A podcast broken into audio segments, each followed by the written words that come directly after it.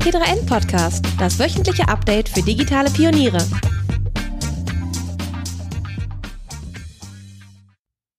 Hallo und herzlich willkommen zu einer neuen Folge des T3N Podcasts. Mein Name ist Sabrina Schadwinkel, ich bin leitende Redakteurin des T3N Printmagazins und heute ist remote zugeschaltet bei mir Lena Rohrbach. Sie ist bei Amnesty International Referentin für Menschenrechte im digitalen Zeitalter. Und genau darüber werden wir auch reden. Vielleicht eingangs gleich mal, Lena, wie wird man sowas? Referentin für Menschenrechte im digitalen Zeitalter? Hattest du die Idee schon immer, schon als Kind oder wie ist es? Wacht man eines Morgens auf und sagt, das möchte ich machen? Ja, weder noch. Also ich glaube, es war schon immer so, dass ich äh, schon immer Amnesty International eine sehr ähm, unterstützenswerte Organisation fand, die für mich auch als potenzieller Arbeitgeber attraktiv war. Ich habe aber tatsächlich ursprünglich mich in eine ganz andere Richtung orientiert. Ich habe nämlich einen Abschluss in Philosophie. Und die ah, Stelle, okay. die ich jetzt habe, ist eine, die idealerweise, das ging auch damals aus der Ausschreibung hervor, für Juristinnen und Juristen geeignet wäre.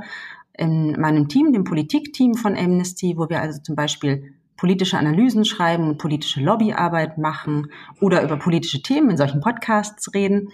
Da gibt es sogenannte Regionalreferate und Themenreferate. Ich kümmere mich also um ein Thema, um Querschnittsthemen. Die Kolleginnen und Kollegen, die sich um Regionen kümmern, die haben häufig eine Regionalwissenschaft studiert und viel Zeit in diesen Ländern verbracht.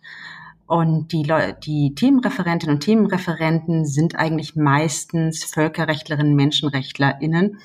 Ich bin da jetzt mit dem Philosophiestudium so ein bisschen quer eingestiegen, weil ich mich ja um die digitalen Themen kümmere.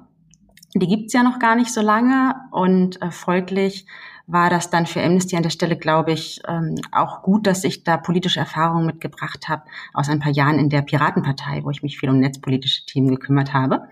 Und ich habe dann berufsbegleitend ähm, auf meinem Philosophiestudium aufbauend nochmal ein bisschen International Human Rights Law im Fernstudium studiert. Okay, also mit Philosophie hast du dich da auch schon ähm, in welche Richtung? Philosophie haben ja auch viele ähm, ja denken dann immer so man redet nur über das Sinn des Lebens. Mit was hast du dich da beschäftigt? Den Sinn des Lebens ähm, haben wir tatsächlich nicht behandelt obwohl ich finde dass das auch ein legitimes Thema ist. Ich habe vor allem praktische Philosophie gemacht also angewandte philosophische Fragen. Dazu gehört klassischerweise sowas wie Bioethik aber tatsächlich auch Menschenrechte. Wenn man die sich historisch mal anschaut anschaut, sind ja häufig von Philosophinnen und Philosophen ausformuliert worden und dann über politische Prozesse auf die rechtliche Ebene gekommen, wo sie dann verankert wurden. Die Menschenrechte haben einen philosophischen Ursprung und deswegen glaube ich schon, dass es ähm, PhilosophInnen auch noch mal ein bisschen leichter fällt, sich dann in, in die Menschenrechte und ihre und das juristische Denken hineinzudenken, auch wenn sie wie ich sozusagen den Makel haben, dass ich eigentlich keine Juristin bin. Da sind wir ja voll im Thema schon. Menschenrechte im digitalen Zeitalter. Wie sieht's denn da aus? Man hört ja gerade eher nicht so gute Dinge, ne? Von Belarus bis Hongkong, auch in Frankreich. So nochmal in der Nähe geht's darum, um Gesichtserkennung auf Demonstrationen. Wie blickst du auf den Status quo im Moment? Ja, schon mit einer, mit einer großen Sorge. Ähm, ich arbeite natürlich auch für eine sozusagen berufsbesorgte Organisation, weil wir uns ja mit Menschenrechtsverletzungen ähm, auseinandersetzen, auch wenn wir oft auch wieder positive Sachen zu berichten haben, zum Beispiel wenn es uns gelungen ist, dass MenschenrechtsverteidigerInnen wieder freigekommen sind oder wir einen problematischen Gesetzesentwurf mit anderen zusammen verhindern konnten. Aber ich würde sagen, es steht schon viel auf der Kippe. Ich hole mal so ein Momentchen aus. Also wenn wir so zurückdenken in die 90er Jahre oder sagen wir noch ein bisschen später, 90er war ich auch erst 10, 15, kann ich mich auch nicht so richtig erinnern, aber sagen wir mal so um die Jahrtausendwende herum, ähm, dann gab's, was das neue Internet anbelangt, einen großen Optimismus dass das helfen würde, die Menschen über die Grenzen hinaus zu vernetzen, Meinungs- und Informationsfreiheit sicherzustellen, vielleicht gar Kriege zu verhindern, weil es zur Völkerverständigung beiträgt. Also sehr viele sehr optimistische Ideen, die auch alle nicht falsch waren, wo sich dann aber herausgestellt hat, dass natürlich digitale Technologien nicht nur zum Guten, wie bei allen Werkzeugen, sondern eben auch problematisch missbraucht werden können. Und ich glaube, gegen, gegen diese positive Entwicklung der Anfangszeit gab es dann sozusagen drei, drei Backlashs. Und das eine, was wir beobachtet haben, war der Backlash der zunehmenden Massenüberwachung durch insbesondere westliche Geheimdienste. ähm, mhm. so in Reaktion auf die Anschläge von 9-11 in den USA, wo dann erst die NSA, der US-Geheimdienst und dann immer mehr Geheimdienste weltweit, die gleichziehen wollten, angefangen haben, pauschal globale Internetkommunikation zu überwachen. Und der zweite Backlash hat sich so beobachten lassen, insbesondere nach dem arabischen Frühling, der sehr deutlich Regierungen gezeigt hat, wie sich Zivilgesellschaft, äh, Medien und Opposition über digitale Technologien organisieren und vernetzen und Informationen nach draußen bringen können. Und das hat dazu geführt, ähm, dass viele Regierungen weltweit, die sich davon bedroht gefühlt haben, ähm, so eine Art Werkzeugkasten digitaler Repression aufgebaut haben. Ich, ich nenne es immer Werkzeugkasten, weil man wirklich sehen kann, ähm, wie diese einzelnen Instrumente, Werkzeuge sich in verschiedenen Ländern dann wiederfinden und voneinander abgeschaut werden. Und zu diesen Werkzeugen gehören dann sowas wie äh, spezielle Cyber-Laws, Cybercrime-Laws, die eben die, die freie Meinungsäußerung online einschränken, ähm, sowas wie die Kriminalisierung von Anonymisierungs- und Verschlüsselungswerkzeugen wie VPN oder Tor, mhm. ähm, zunehmende Zensur, zunehmende Internet-Shutdowns und natürlich auch der Einsatz von, ich hatte eben kurz über geheimdienstliche Massenüberwachung gesprochen, aber auch der Einsatz von ganz gezielter Überwachung, um ähm, gezielte zum Beispiel JournalistInnen oder MenschenrechtsverteidigerInnen ins Visier zu nehmen. Und generell sprechen, sprechen wir bei Amnesty und vielen anderen Organisationen von sowas wie Shrinking Spaces, also zunehmend schrumpfenden Freiräumen für die Zivilgesellschaft. Und diese Shrinking Spaces, die, die gibt es auch in, im digitalen Raum. Da schrumpft der Spielraum auch. Also gerade Stichwort ähm, Internet-Shutdowns. Ähm, wie kann man sich das vorstellen? Internet-Shutdown heißt ja, mir wird sozusagen das Internet abgedreht, vereinfacht gesagt. Ähm, das klingt so einfach. Was passiert da eigentlich genau? Wie kann man sich das vorstellen? Ja, das ist meistens ein partieller Prozess. Also manch, die ersten Sachen gehen irgendwann nicht mehr. Wenn wir jetzt zum Beispiel nach Belarus gucken, da fing das äh, in der Nacht vor der Wahl an, äh, mitten in der Nacht um drei Uhr oder so, als plötzlich die ersten Webseiten offline waren. Ähm, gegen Mittag dann die Social Media Dienste. Häufig wird ja auch gezielt versucht, gerade Social Media Dienste abzuschalten. Und ähm, gegen Abend dann im Grunde das ganze Land betroffen war. Also wie ähnlich war das zum Beispiel beim Iran-Shutdown auch. Was äh, häufig passiert, ist, dass ähm, die, das sogenannte DNS, also das Domain Name System, geblockt wird. Das kann man, Domain Name System ist sozusagen das Telefonbuch des Internets. Also wenn du jetzt amnesty.de oben eintippst, weil du dir ja keine IP-Adresse merken kannst, sondern nur sowas wie amnesty.de, hm.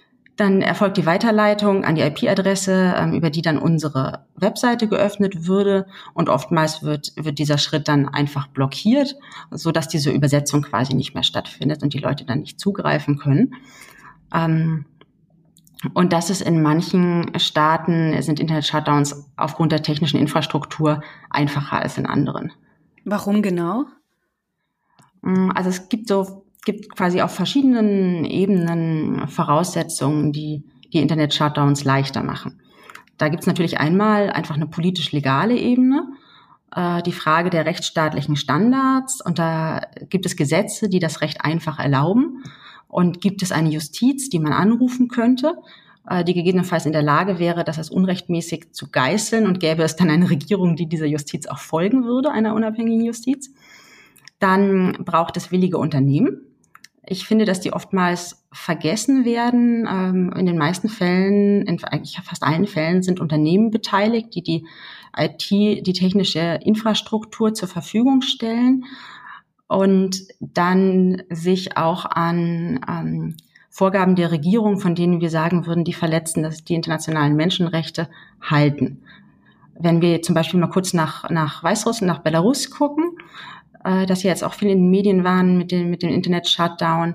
Dann ist da unter anderem sogar ein österreichisches Unternehmen beteiligt, A1, das, was ich noch skandalöser finde, sogar teilweise in staatlichem Besitz ist und das sich dann an die Vorgaben der Regierung tatsächlich hält, obwohl wir sagen würden, ein so kompletter Internet-Shutdown ist eine Menschenrechtsverletzung.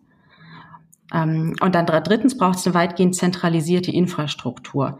Ähm, deswegen bemühen sich, das kann man beobachten, auch immer mehr Länder weltweit, ihre Infrastruktur zu nationalisieren oder zu, zu zentralisieren, so dass sie sie im Zweifelsfall dann gut abschotten können von dem internationalen Internet. Also ein nationales Internet zu haben, das man mit Zensur und Maßnahmen möglichst gut inhaltlich unter Kontrolle hat und dann mhm. nur wenige Schnittstellen technischer Natur in das internationale Intranet zu haben. Der Iran zum Beispiel hat nur wenig dieser Schnittstellen und das sind so ähnlich wie so eine Zugbrücke. Die kann man einfach hochziehen und dann ist der internationale Teil des Internets weg und man hat noch den nationalen, wo man vielleicht seine Regierungsstrukturen und sein Banking und so drüber laufen hat, damit der wirtschaftliche Schaden nicht so hoch ist und ein paar Newsseiten, die man komplett unter Kontrolle hat. Und wenn ähm, sowas passiert, Internet-Shutdown, was kann man dagegen tun? Lässt sich dagegen irgendwas tun? Was bleibt den Menschen in diesen dann autoritären Ländern übrig?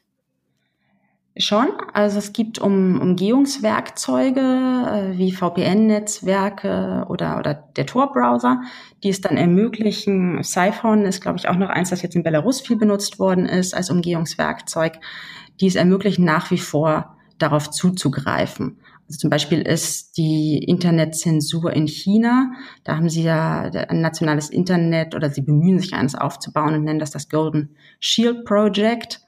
Ähm, hier ist es häufig eher als sozusagen die Great Firewall bekannt. Ähm, das ist recht porös. Und wenn man mal in China gelebt hat, dann weiß man, dass viele Menschen auch da über die technischen Werkzeuge locker verfügen, um dann noch einiges zu umgehen. Ähm, das in gewisser Weise, also da, das ist natürlich eine Umgehung, die Leuten leichter fällt, die ein bisschen technische Expertise mitbringen, die auch äh, das Geld für eine eigene IT-Infrastruktur haben, wo sie die Sachen drauf installieren können. Das ist also nicht für alle Leute gleichermaßen leicht möglich.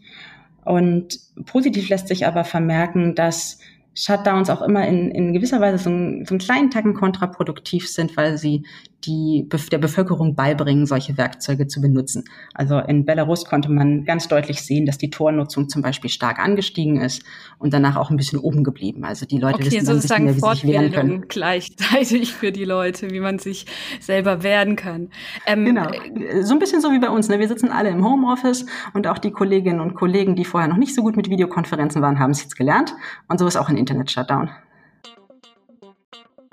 Die Huawei Mobile Services entwickeln sich zu einer echten Erfolgsgeschichte. Mit gut zwei Millionen Entwicklern und rund 50 Millionen aktiven Nutzern pro Monat ist die Huawei App Gallery mittlerweile der drittgrößte App Store weltweit. Auch in Deutschland kommen immer mehr schwergewichtige Apps aus Entertainment, Banking und vielen mehr dazu, Tendenz steigend. Auch die Huawei-Suchfunktion erfreut sich große Beliebtheit durch ihre einfache Handhabung und den Zugang zu Millionen von Apps. Selbst WhatsApp und Facebook lassen sich damit aus über 20 Kategorien in wenigen Sekunden auf das Huawei-Smartphone installieren und erleichtert so den Alltag eines jeden Nutzers.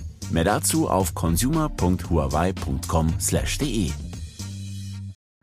Und ähm, du hast hier schon Tor-Browser genannt. Es war ja auch hier diese im Sinne des Darknet-Paragraphen mal kurzzeitig angedacht, ähm, ja, gegen diese ganze Tor-Infrastruktur vorzugehen. Das Ganze wurde jetzt ähm, abgewendet. Das hätte ja dann auch hier ja weitgreifende ja Konsequenzen gehabt, gerade wenn es dann um die Umgehung geht, wenn ich das so richtig raushöre.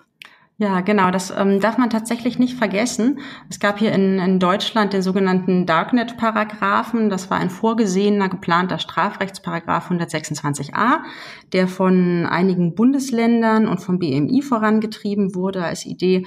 Und der hätte nach Analyse namhafter Juristen, also insbesondere Professor Matthias Becker, der auch äh, viele Verfassungsbeschwerden schreibt, zum Beispiel gegen Nachrichtendienstgesetze, auch mit Amnesty eine gemacht hat, gegen das G10-Gesetz, dazu führen können, dass eben Leute kriminalisiert werden, die die Infrastruktur für Tor zur Verfügung stellen. Und da muss man wissen, dass in Deutschland diese Community ganz besonders aktiv ist, lobenswerterweise. Von allen Ländern hat ähm, Deutschland die allermeisten Menschen, die Tor-Infrastruktur zur Verfügung stellen, also zum Beispiel so Tor-Exit-Nodes betreiben. Und die, das ist also nicht nur wichtig für Deutschland, sondern das ist eine internationale Infrastruktur, auf die dann Menschen zurückgreifen müssen, wenn in ihren Ländern unrechtmäßig zensiert oder gar das ganze Internet abgeschaltet wird. Wenn man die jetzt also in Deutschland kriminalisiert, dann hat das tatsächlich weltweite Außen, weltweite Wirkung in allen Ländern, in denen Menschen darauf angewiesen sind. Das wurde ja jetzt abgewendet. Ähm, Gibt es da noch weitere Bestrebungen? Weil oft ist es ja so, denkt man echt, okay, das passiert jetzt nicht, nicht, aber manchmal läuft ja trotzdem noch was im Hintergrund von der anderen Seite her. Besteht da noch Gefahr von anderer Seite? Ähm, ich habe den Eindruck, dass du möglicherweise was im Hinterkopf hast. Da kannst du mir gleich mal sagen, was du meinst. Dann kann ich was dazu sagen. Also es gibt zwar einen neuen Gesetzentwurf aus dem äh, Justizministerium von Ende November, wo es auch um, um kriminelle Handelsplattformen geht, bei dem aber nicht mehr so ausschlaggebend ist, ob die im sogenannten Darknet oder sogenannten Clear Web bereitgestellt werden. Und äh, in Bezug auf Anonymisierungsverfahren habe ich den Eindruck, dass der Entwurf nicht so problematisch ist wie das ursprüngliche Vorhaben von Bundesrat und dann BMW, äh, BMI. Okay, vielleicht nochmal äh, den Bogen zurück zu den äh, Menschenrechten. Nämlich würde es helfen, wenn man ein Recht auf Internetzugang verankern würde in den Menschenrechten? Ähm, also tatsächlich ist es so, dass wir von Amnesty und auch viele andere äh, Menschenrechtlerinnen und Menschenrechtler der Meinung sind, das Recht gibt's auf jeden Fall bereits. Das steht da nicht so explizit drin.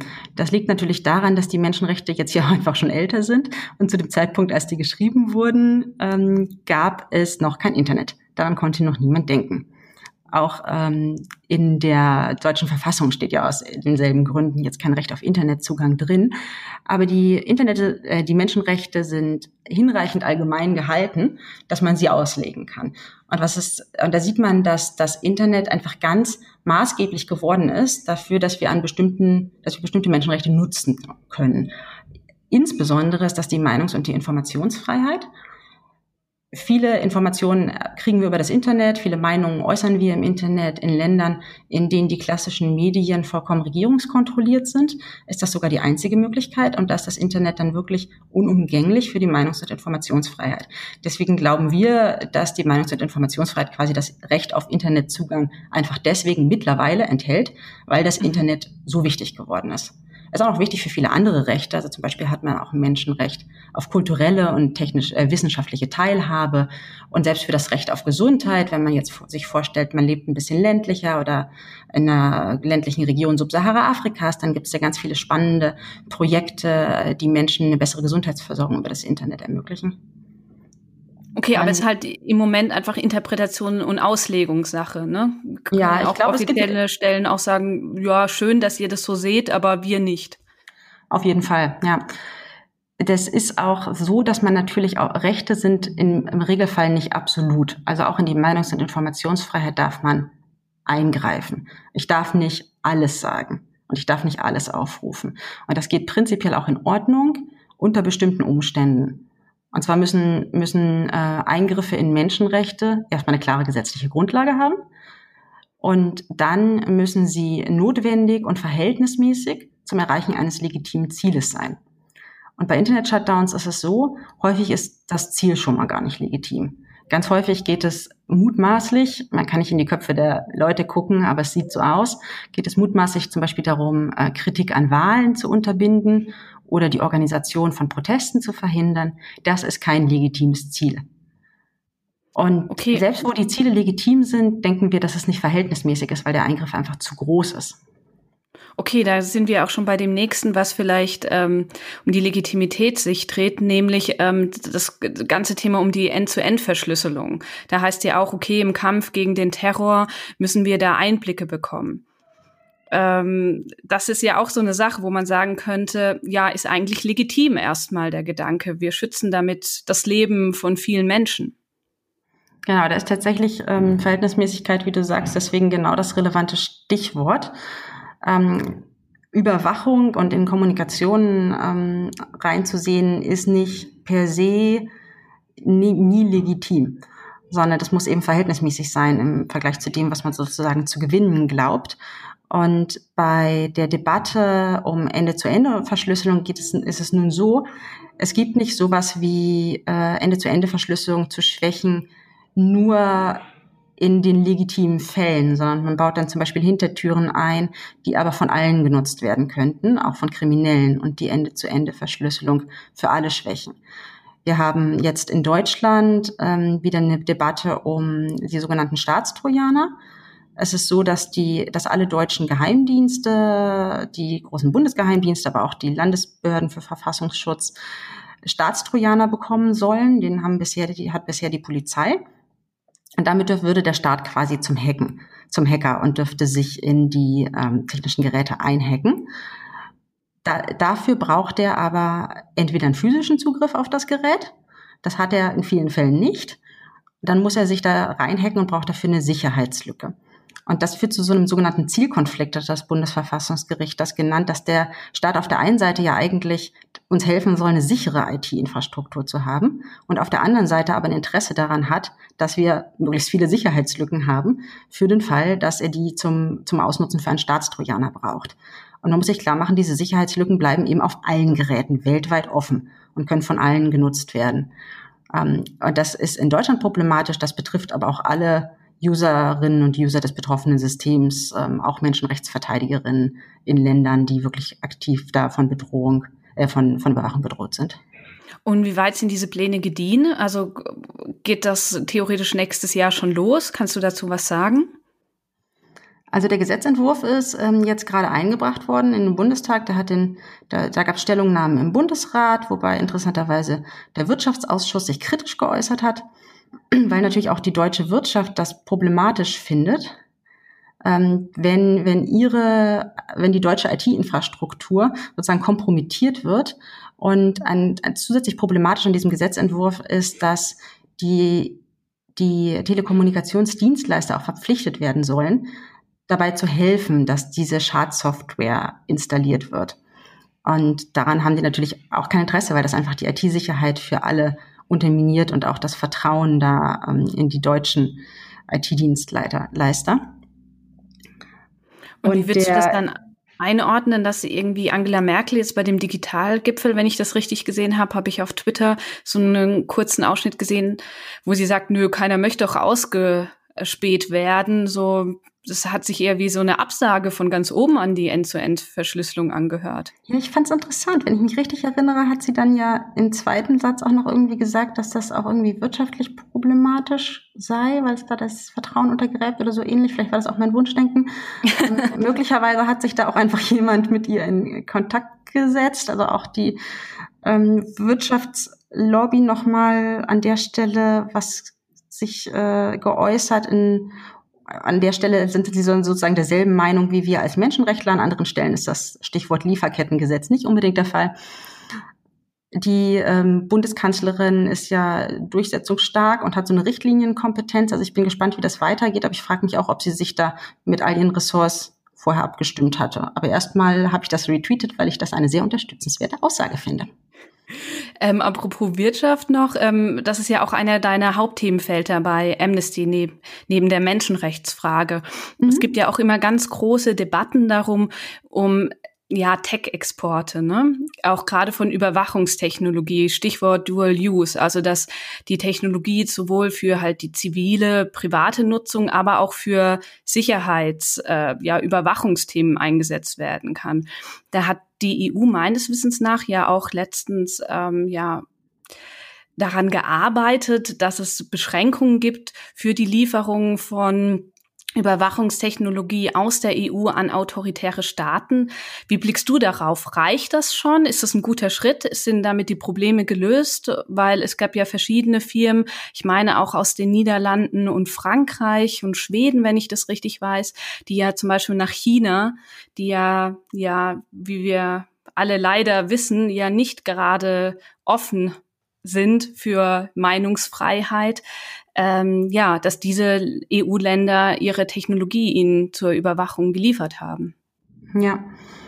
Genau, das ähm, war die, du sprichst die sogenannte Reform, also Bearbeitung der EU-Dual-Use-Verordnung an.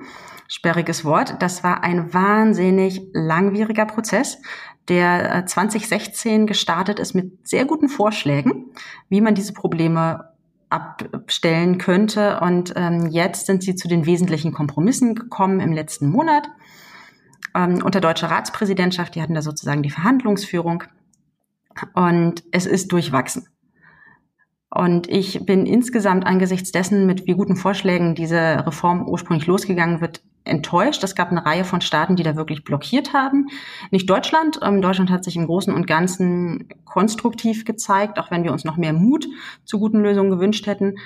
Ähm, andere Staaten, äh, interessanterweise sogar auch Schweden und Finnland, aber auch Italien, äh, noch UK damals, die sich da sehr gesperrt haben. Das Grundproblem, äh, was die Reform versucht hat zu lösen, war, dass EU-Firmen an ähm, Regierungen, die die Menschenrechte verletzen und damit Journalistinnen oder Oppositionelle und Menschenrechtler ausspionieren, die Überwachungstechnologie geliefert hat, die die dafür brauchen.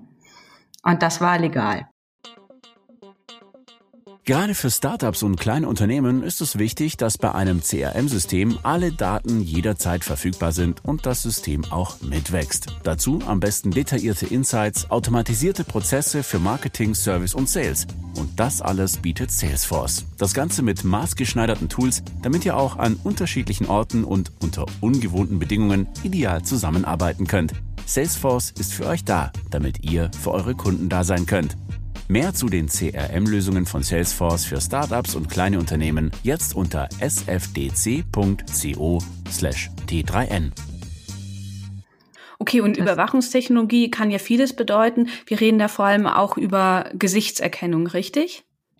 Auch, ja. Also das ursprüngliche Problem, womit das quasi aufgekommen ist, ist, dass man im arabischen Frühling gemerkt hat, dass ähm, zum Beispiel ein sehr bekannter marokkanischer Blog, der wichtig war für den arabischen Frühling, plötzlich eingestellt werden musste, weil äh, der Blogger überwacht worden war mit europäischer Software und dann entsprechend unter den Druck gesetzt. Und dann gab es mehr Beispiele davon und dann hat die EU irgendwann auch erkannt, wir müssen hier was tun. Das war also die Intrusion Software, im Grunde sowas wie der Staatstrojaner. Auch ähm, Deutschland hat ja ein Staatstrojaner-Modell zumindest gekauft, keine Ahnung, ob sie es einsetzen, von der Münchner Firma Finn Fischer, den FinSpy. Und das ist auch so ein Trojaner, der in äh, Länder insbesondere des Nahen Ostens und äh, Nordafrika exportiert worden ist und da Menschenrechtlerinnen überwacht. Und ein anderes Problem war das der Gesichtserkennungstechnologie und dass äh, Biometrie zum Beispiel, also zum Beispiel Gesichtserkennung tatsächlich überhaupt nicht unter die Exportkontrolle fällt. Das heißt, die wird so exportkontrolliert wie eine Blume. Das läuft allgemeine Außenwirtschaftsfreiheit, wenn ich Gesichtserkennung nach China exportieren möchte, wo sie zur Massenüberwachung eingesetzt wird, aber auch zum Beispiel in der Region Xinjiang ähm, zur Unterdrückung der Uigurinnen und Uiguren dann interessiert das in der deutschen Exportkontrolle niemanden, weil ich dafür nicht mal einen Antrag stellen muss. Das ist nicht mal genehmigungspflichtig. Und wir haben dann im Sommer einen Report veröffentlicht, der zeigt, wie EU-Firmen tatsächlich an zentrale Akteure des chinesischen Massenüberwachungsapparates Gesichtserkennungstechnologie exportieren. Und ich glaube, wir hatten damit insofern Erfolg, dass dann Biometrie eben auch plötzlich stärker Teil der Verhandlungen um die Reform der Dual-Use-Verordnung war und sich jetzt eine Formulierung im Text findet, die es ermöglicht, auch Biometrie Export zu kontrollieren. Ob das geschieht, ist noch nicht hundertprozentig klar. Wäre es eine, eine Lösung, das einfach generell zu verbieten, dass man sagt, nee, machen wir nicht. China ist, kommt auf eine Blacklist. Ja, also das ist tatsächlich ein Vorgehen, ist sozusagen Staaten auf eine Blacklist zu stellen. Ähm, das passiert äußerst selten. Und also aus menschenrechtlicher Perspektive äh, würden wir sagen, man muss sich sozusagen für jedes Land die Menschenrechtsverletzungen angucken, die da passieren. Und dann die Technologie oder eben auch klassische Waffen, mit denen das passiert. Und die dürfen dann dahin nicht geliefert werden. Auch um zu verhindern, ähm, dass man am Ende irgendwas nicht liefert, äh, was eigentlich die normale Bevölkerung zum normalen Überleben braucht. Ähm, aber manchmal kann es auch eine grobe Maßnahme sein, sozusagen Staat auf die Blacklist zu setzen. Ein Problem bei dem, worauf sich jetzt die Europäische Union künftig geeinigt hat, ist, dass äh, damit eine Technologie überhaupt kontrolliert wird im Export, alle Staaten der Europäischen Union zustimmen müssen. Und an dem jahrelangen Tauziehen um diese Reform hat man gesehen, dass es da immer welche gibt, die blockieren. Weswegen ich fürchte, dass der Fortschritt, den sie jetzt feiern, am Ende nicht so groß ist, weil man sich zu selten wird einigen können. Okay, also wirklich einstimmig. Okay, ja, also nicht Mehrheitsprinzip. Das heißt, nee, ein Einzelner, das stand zur Debatte, aber ein, im Moment ist, also jetzt ist es so, ein einzelner Staat kann im Grunde alles blockieren, wobei nationale Staaten dann die Möglichkeit haben, für sich individuell nochmal was darüber hinaus zu beschließen. Aber es wäre schon hilfreicher gewesen, wenn es ein Mehrheitsprinzip wäre. So China, wie gesagt, es fällt jedem gleich ähm, ein, wenn es um solche Themen geht wie Überwachung. Aber was ist da eigentlich in Frankreich los? Kannst du dazu was sagen? Ich habe gelesen, die wollen Gesichtserkennung auf Demos einsetzen zum Schutz der Menschen, der Polizei. Warum ist das problematisch? Da haben die französischen Kolleginnen von Amnesty Frankreich, aber auch viele andere sich jetzt quergestellt. Grundsätzlich sehen wir in Europa, dass Gesichtserkennung im öffentlichen Raum ähm, immer mehr eingesetzt wird. Auch in Deutschland hatte Seehofer da ja einen Vorschlag für die Bahnhöfe und die Flughäfen gemacht und den dann erfreulicherweise zurückgezogen. Ähm, häufig auf unklarer Gesetzesgrundlage. Und äh, wie Amnesty ist der Meinung, dass so anlasslose massenhafte Gesichtserkennung im öffentlichen Raum auch nie verhältnismäßig ist. Wir haben über Verhältnismäßigkeit gesprochen mhm. und mit ganz starken Risiken einhergeht. Deswegen sehen wir das in Frankreich auch sehr kritisch. Es ist so, dass da Gesichtserkennung vor allem zu Ermittlungszwecken schon in einem begrenzteren Umfang seit einigen Jahren erlaubt ist. Dafür gibt es drei verschiedene Gesetzesgrundlagen. Jetzt gibt es aktuell noch mal einen sehr umstrittenen Entwurf, den wir sehr kritisch sehen für ein ähm, Sicherheitsgesetz. Und da geht es einerseits darum, die Orte und Arten der Videoüberwachung im öffentlichen Raum auszubauen. Und das erweitert die Möglichkeiten der Polizei, die Menschen auf der Straße zu filmen, mit so Fußgängerkameras, auch mit Luftbildkameras, aber auch, sogar mit Drohnen, was ja schon ein relativ dystopisches mhm. Bild ist, so eine Drohne mit Gesichtserkennung, die durch die Gegend fliegt. Und was nochmal andererseits besonders kritisch an diesem Gesetzentwurf ist und auch zeigt, wie einfach Technik auch genutzt werden kann, so um Machtungleichgewichte zu verstärken und zu schaffen, ist, dass gleichzeitig in demselben Gesetz vorgesehen wird, dass man aber überhaupt keine Videoaufnahmen mehr machen darf, die dann wiederum erlauben würden, Polizisten und Polizistinnen zu identifizieren, was natürlich dann schwierig ist, wenn man gegen Fälle von Polizeigewalt vorgehen möchte. Und jetzt sieht so aus, dass das Letztere vielleicht noch wieder rausgenommen wird. Da gab es auch sehr viel, also Proteste letztes Wochenende mit 200.000 Demonstrantinnen wohl. Ähm, aber was die Gesichtserkennung anbelangt, bin ich eher skeptisch. Ich fürchte, das bleibt drin. Ja, das sind wirklich, ähm, ja, wie soll man sagen, das, wenn ich überlege, ich gehe auf eine Demo und werde dann gefilmt, einfach so mit Gesichtserkennung und das wird dann noch ich meine, es kommt ja immer darauf an, was für eine Regierung auch gerade ähm, ja an der Macht ist. In Deutschland sind ja, sage ich mal, ähm, da bis jetzt gut aufgestellt, aber man weiß ja nie, was noch kommt. Und ja, das ist ein gutes Stichwort, ja du, wie du schon gesagt hast, was in einem Land gemacht wird, sollte man ja auch in den anderen Ländern dann scharf beobachten, weil ähm, vermeintlich nationale Themen ja dann auch international oder gerade in der EU Konsequenzen haben könnte. Wenn einer das vormacht, kommt man ja vielleicht auch auf die Idee, ach, das könnten wir doch bei uns doch dann einführen. Genau, das äh, ist auch so, ähm, dass es da so ein bisschen so ein Wettrennen gibt und dass in, insbesondere natürlich in der EU bei der Gesichtserkennung sich die Staaten das gegenseitig voneinander anschauen. Du hast ein total wichtiges Stichwort genannt, nämlich, dass man sich dann vielleicht nicht mehr traut, eine Demo zu besuchen. Das sind diese sogenannten Chilling Effects von Überwachung. Und die sind erwiesen. Und es ist auch erwiesen, dass die manche Gruppen besonders treffen. Zum Beispiel gibt es eine Studie für ähm, Videoüberwachung mit Gesichtserkennung in UK. UK ist ja besonders stark innerhalb der Europäischen Union sozusagen negativer Vorreiter, was Videoüberwachung anbelangt. Ähm, die zeigt, dass insbesondere junge Menschen, ähm, People of Color und äh, LGBTIQ-Personen sagen, dass sie sich dann an bestimmte Orte gar nicht mehr rantrauen würden oder an bestimmte Proteste. Das sind ja übrigens auch teilweise die Gruppen, die von Gesichtserkennung besonders häufig fehlidentifiziert werden und dann vielleicht von polizeilichen Maßnahmen ergriffen werden, obwohl sie gar nicht gemeint waren. Weil da einfach nicht die Trendschärfe da ist, nicht genug Trainingsdaten und so dieser Algorithm Bias und so. Hm. Ja, ganz genau das, ja. Also es gibt zahlreiche Studien, die zeigen, dass Gesichtserkennung insbesondere bei schwarzen Menschen und People of Color, aber auch so bei nicht, nicht geschlechtseindeutigen ähm, Menschen und bei Frauen und bei Kindern Probleme hat, äh, klar zu identifizieren. Und da gibt es zumindest in den USA auch schon einen Fall von einem schwarzen Mann, der tatsächlich kurzfristig im Gefängnis gelandet ist und da festgehalten wurde, weil er von einem Gesichtserkennungssystem fehlidentifiziert wurde.